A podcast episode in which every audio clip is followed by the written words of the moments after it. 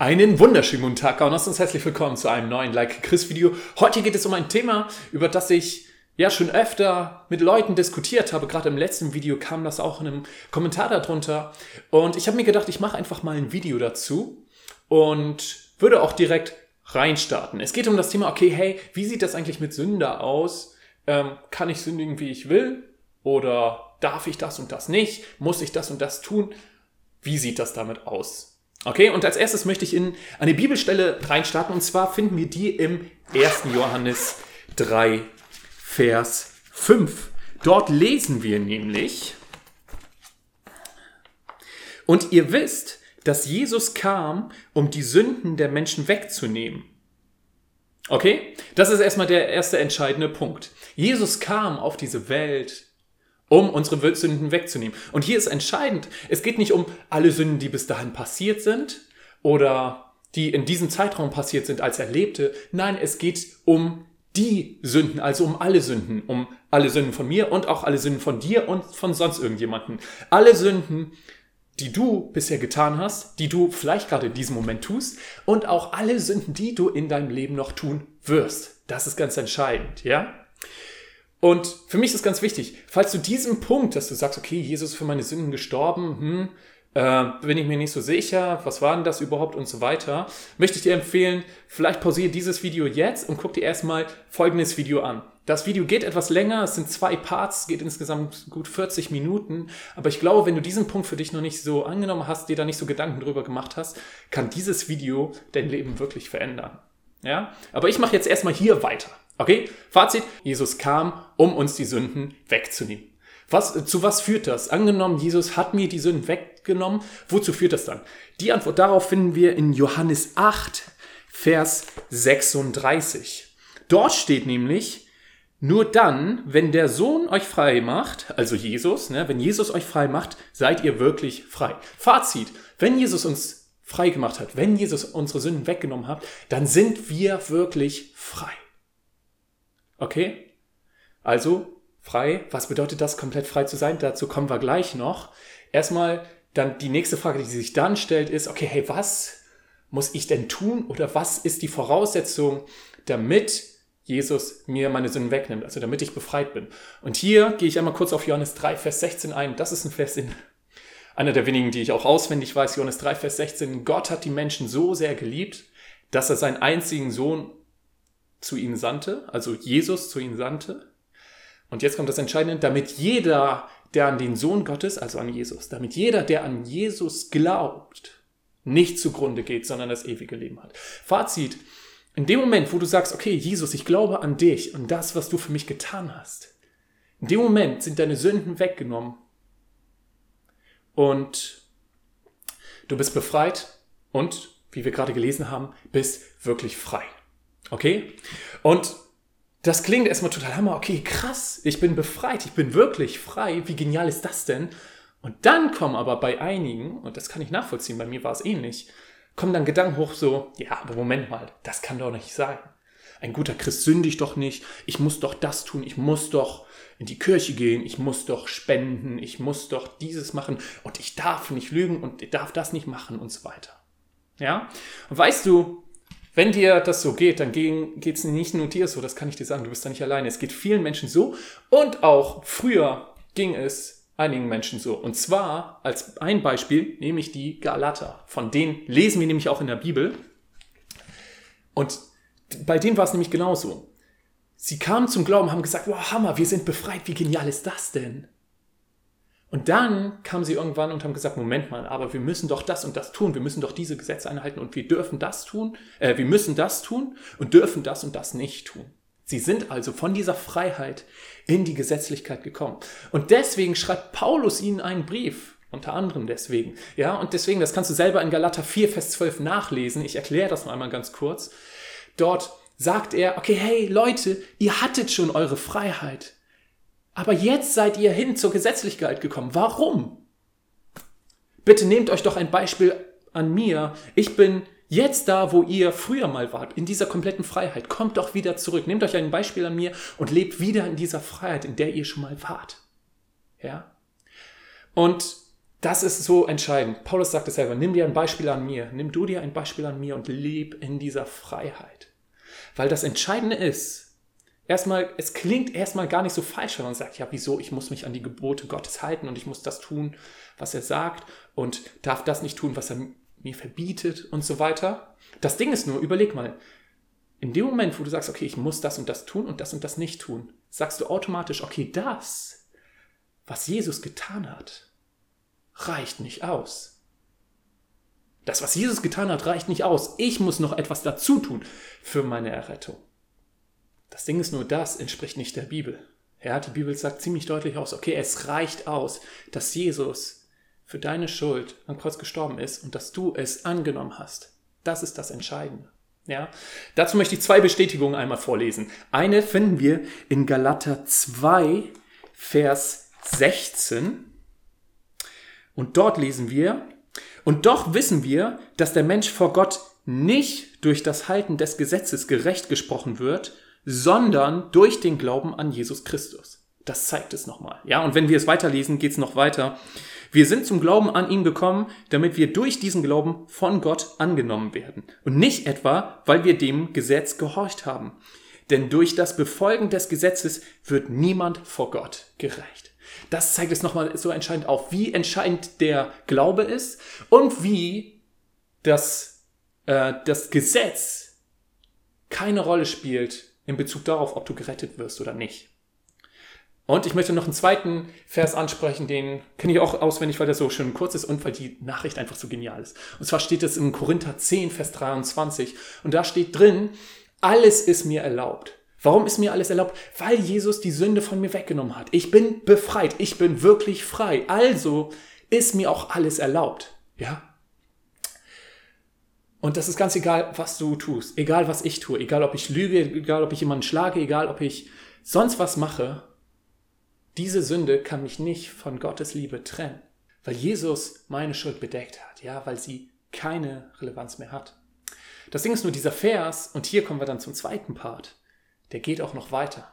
Steht da, alles ist mir erlaubt, aber nicht alles dient zum Guten. Ja. Was ist der Schluss daraus? Es ist, es ist mir alles erlaubt. Ja, egal ob ich schlage, egal ob ich lüge, egal ob ich sonst noch was tue. Das kann mir meine Errettung nicht wegnehmen. Das führt auch nicht dazu, dass Gott mich irgendwie weniger liebt oder mich blöd findet oder was auch immer. Nein! Aber nicht alles dient zum Guten. Was bedeutet das nicht alles dient zum Guten? Ich kann dir sagen, dieser Punkt, der damit gemeint ist, dass nicht alles zum Guten dient, also alle Sachen, die nicht zum Guten dienen, das ist die Sünde. Das ist das, wo du sagst, okay, hey, Gott sagt mir zwar, oh, ich soll ehrlich sein, aber nee, ich bringe mal lieber diese Notlüge. Gott sagt zwar, ich soll meinen Nächsten lieben, aber nee, der geht mir so auf den, jetzt zeige ich dir mal, wo der Hammer hängt. Gott sagt, ich mache das aber nicht. Oder was auch immer. Genau in dem Moment bist du raus aus dem Willen Gottes. Das Ding ist nur, was ich dir sagen kann, Gottes Wille für dich ist perfekt. Das Beste, was du in deinem Leben tun kannst, ist, im Willen Gottes zu sein und das zu tun, was er dir sagt. Selbst wenn es manchmal unangenehm ist, selbst wenn es manchmal schwierig ist. In jeder Situation ist das Beste, was du tun kannst. Deswegen die Frage, erstmal der Satz, du darfst sündigen, aber dann die Frage, warum solltest du es tun? Weißt du, ich wäre dumm, ich wäre dumm, wenn ich das hier verstanden habe und dann sage, ja, ich sündige aber trotzdem. Denn nicht alles dient zum Guten, ja? Und das kann ich dir auch sagen, Sünde dient nie zum Guten. Sünde hat immer negative Folgen. Ja. Und das ist so ein entscheidender und wichtiger Punkt. Ich will jetzt einfach mal ein Beispiel nehmen. Du kannst hier für dieses Beispiel jede beliebige Sünde einsetzen, aber ich will jetzt einfach mal ein Beispiel nehmen, weil so oft ich darauf angesprochen wurde. Ich wurde so oft bei so vielen Events und so vielen Aktionen und so oft auch, wenn ich für Leute gebetet habe, wurde ich besonders von jungen Männern, aber ich bin mir sicher, dass es Frauen genauso betrifft, angesprochen, die gesagt haben, okay, hey, ich habe ein Problem mit Pornoschauen. Ja, ich komme davon einfach nicht weg und so und jetzt, ah, jetzt habe ich es gemacht und jetzt ist Gott doch bestimmt sauer auf mich und ah, ich bin ein schlechter Christ und dies und jenes. Das Ding ist nur, ich will dir Folgendes sagen, du kannst jetzt losgehen und dir Millionen Pornos anschauen, das nimmt dir deine Errettung nicht weg. Und das sorgt auch nicht dafür, dass Gott dich irgendwie weniger liebt, weniger liebt oder sonst was. Aber es wäre einfach dumm, dem nachzugehen. Warum? Zwei Punkte. Der erste Punkt, es schadet dir. Ja, weil Es ist einfach so, dass in dem Moment, wo du dem nachgibst, verändert es dein Frauenbild. Du kriegst auf einmal ein Bild von Frauen, die perfekt sind, die Sachen können, die Frauen zum Teil nicht können, die immer Lust haben, wenn du gerade Bock hast und dann, wenn du keinen Bock mehr hast, kannst du es eben ausschalten, was auch immer. Es, es schadet deiner Ehe und wenn du noch keiner Ehe bist, schadet es deiner zukünftigen Ehe, ja, weil deine Frau vermutlich nicht das leisten können, sogar garantiert nicht das leisten kann, was diese Frauen dort alles leisten können. Gleichzeitig unterstützt du damit den größten Sklavenmarkt weltweit, ja, und das nächste ist, es macht süchtig. Ja, und das ist so das Interessante. So viele sagen so, oh nee, ich will nicht an Gott glauben und dies und jenes, weil dann muss ich ja das und das tun und darf nicht mehr das und das, dann bin ich ja unfrei. Das Ding ist nur in dem Moment, wo du dieser Sünde nachhängst und dann auf einmal süchtig wirst von diesen, zum Beispiel Pornos, in dem Moment wirst du unfrei. Weil du auf einmal nicht mehr tun und lassen kannst, was du willst. Du kannst es nämlich nicht mehr lassen, sondern du bist da drin und kannst nicht aufhören und bist auf einmal nicht mehr frei, es zu tun. Und es gibt noch so viele weitere negative Aspekte. Und weißt du, dieses Beispiel jetzt, das kannst du auf jede andere Sünde anwenden. Genauso auf Lügen, auf Lästern, egal was. Ja.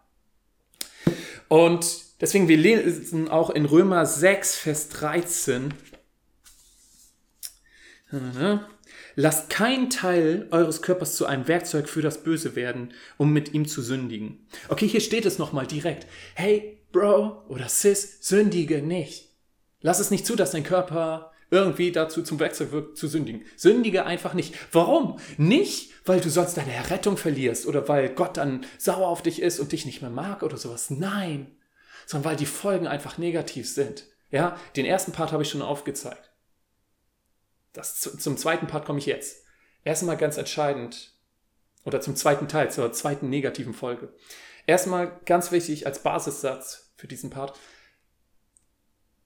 Gottes Beziehung zu uns verändert sich nicht durch Sünde. Ja. Das ändert sich nicht. Aber es kann dazu führen, dass sich unsere Beziehung zu Gott verändert. Ja. Wichtig. Gott sagt nicht, oh, du hast gelogen oder gesündigt, jetzt äh, wende ich meinen Blick ab von dir. Oder jetzt liebe ich dich nicht mehr. Oder jetzt distanziere ich mich von dir. Nein. Aber in dem Moment, wo du sagst, okay, hey, nee, das ist mir eigentlich relativ egal, was Gott sagt. Ich will lieber sündigen, ich will lieber das tun oder das ist jetzt bequem, deswegen mache ich es einfach oder was auch immer. In dem Moment läufst du Gefahr, selber dich von Gott zu distanzieren. Selber deinen Blick, und das tust du ja genau in dem Moment, weg von Gott zu dem, was er möchte und sagst, nee, ich mache lieber mein eigenes Ding. In dem Moment läufst du Gefahr, selber deine Liebe zu Gott zu verlieren. Ja? Und das ist so das Entscheidende. Ich bin mir sicher, wenn du dir dieses Video jetzt hier gerade anguckst und dann an, im Anschluss zu dem Schluss kommst, okay, ich sündige einfach, weil ich bin hier frei und ich habe ja Bock dazu, dann hast du irgendwas in diesem Video nicht verstanden. Und deswegen möchte ich dir einfach ans Herz legen, hey Bro, Sis, sündige nicht. Das ist so einfach gesagt, ich, ich krieg's selber auch nicht hin. Aber ich bin motiviert, in jedem Bereich Gottes Willen zu entsprechen. Und dort, wo es nicht klappt, da gehe ich jetzt mit einer positiven Motivation an. Warum? Ich brauche keine Angst davor zu haben. Haben wir gerade gelernt. Ich brauche keine Angst davor zu haben. Es ist nicht, es ist nicht so, ah, scheiße, dann sündige ich oder was auch immer. Jetzt habe ich schon ein böses Wort gesagt. Ne, geht das vielleicht schon in diesem Bereich? Hm. Ähm, aber ich habe diese positive Motivation, weil ich sage, hey, ich will es. Ich muss nicht, aber ich will. Ja? Und wo, wenn du eine Sucht hast, wo du sagst, hey, ich krieg's einfach nicht hin, geh es aus einer positiven Motivation an, nie aus Druck. Was folgt aus diesem Video, was ich hier gerade erzählt habe? Letztendlich muss das jeder für sich rausfinden. Ich für mich bin für mich zum Schluss gekommen, okay, hey, ich brauche keine Angst vor der Sünde haben, aber ich bin extrem motiviert, nicht zu sündigen. Warum? Es ist das Beste, was ich für Gott tun kann. Es ist das Beste, was ich für meine Mitmenschen tun kann. Und es ist das Beste, was ich für mich machen kann. Ja. Ich bin mir absolut sicher, wenn wir sehen würden, was Gottes Plan für unser Leben ist, wenn du sehen würdest, was Gottes Plan für dein Leben ist, wenn du einmal so ein Bild hättest, sehen würdest, zu was es führen würdest, wenn du immer dem nachjagst, was Gott sich von dir wünscht, du würdest auf der Stelle hundertprozentig motiviert sein, Gottes Willen komplett zu erfüllen. Und das wünsche ich dir und das wünsche ich auch mir. Das Wichtige ist an dieser Stelle noch einfach einmal, wichtig ist, dass man auf keiner Seite vom Pferd runterfällt. Nicht auf der einen Seite, dass man sagt, oh nein, ich muss und ich darf nicht. Also Gesetzlichkeit. Auf der anderen Seite aber auch nicht dieses, ach ja, ist ja völlig egal, was ich mache. Dieses Thema gehe ich noch ein bisschen konkreter in diesem Video an, falls du es dir angucken willst. Ansonsten bin ich erstmal durch. Ich hoffe, dieses Video hat dir gefallen. Ich hoffe, es hat dir geholfen, vielleicht auch deine Gedanken vielleicht etwas weitergebracht. In diesem Sinne wünsche ich dir auf jeden Fall erstmal noch einen richtig, richtig guten und gesegneten Tag und dann sehen wir uns beim nächsten Like Chris Video. Ciao.